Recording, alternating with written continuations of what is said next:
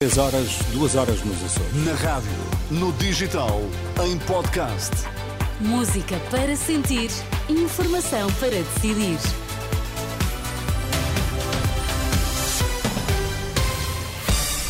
Notícias na Renascença destaques a esta hora. Plano de contingência acionado no Hospital Amadora Sintra para dar mais resposta a doentes. André Ventura promete mudanças no caminho do Chega.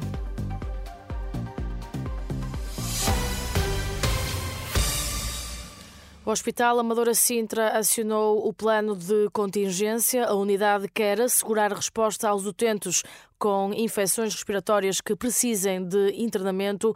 Com um total de 804 camas, o hospital reconverteu 36 camas do departamento cirúrgico destinadas a doentes da urgência e contratualizou 25 camas no setor privado. Continua em observação no Hospital de São João, no Porto, o jovem de 15 anos encontrado inconsciente à porta do Colégio Divalvi, em Barcelos. Informação avançada à Renascença por fonte hospitalar. O jovem jovem foi transportado esta sexta-feira para as urgências pelos bombeiros de Barcelos, que indicam que o jovem estará em estado grave. As causas ainda não são conhecidas. Marcelo Rebelo de Sousa sugere a criação de uma comissão independente tutelada pelo Estado para investigar os abusos sexuais na Igreja Católica. O Presidente da República reuniu esta sexta-feira com a Associação Coração Silenciado no Palácio de Belém, em Lisboa. Segundo Cristina Amaral, da Associação de Vítimas, Marcelo foi claro: os abusos na Igreja não devem ser investigados pela própria Igreja. A sugestão do Sr. Presidente foi muito clara. Não vamos dizer à Igreja para investigar a Igreja. As comissões que existem têm como patrocínio e como iniciativa a Igreja. E o que nós vínhamos aqui de sugerir era exatamente isso, mas felizmente o Sr. Presidente teve muita uh, empatia pela nossa causa e as, as, primeiras palavras foram dele. Que há aqui uma responsabilidade do Estado. Portanto, vínhamos nós com essa ideia, mas foi o seu Presidente a sugeri-la em primeiro. Exatamente como aconteceu em Espanha. Cristina Amaral, da Associação Coração Silenciado.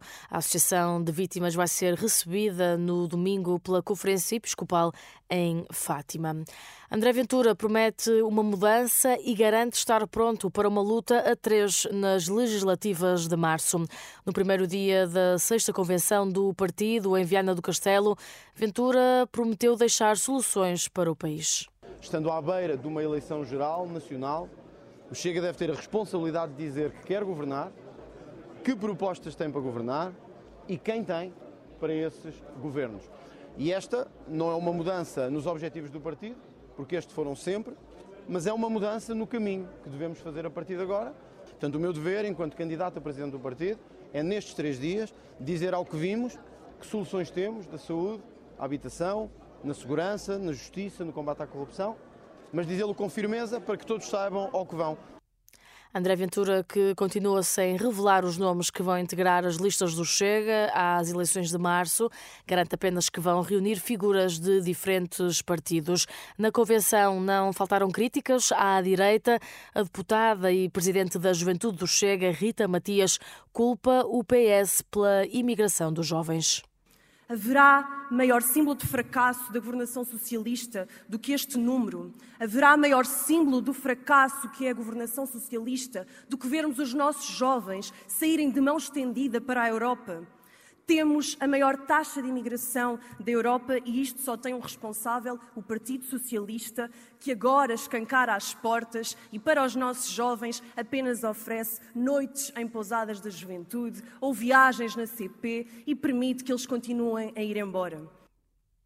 A deputada Rita Matias, no primeiro dia da sexta convenção do Chega, que decorre até domingo em Viana do Castelo.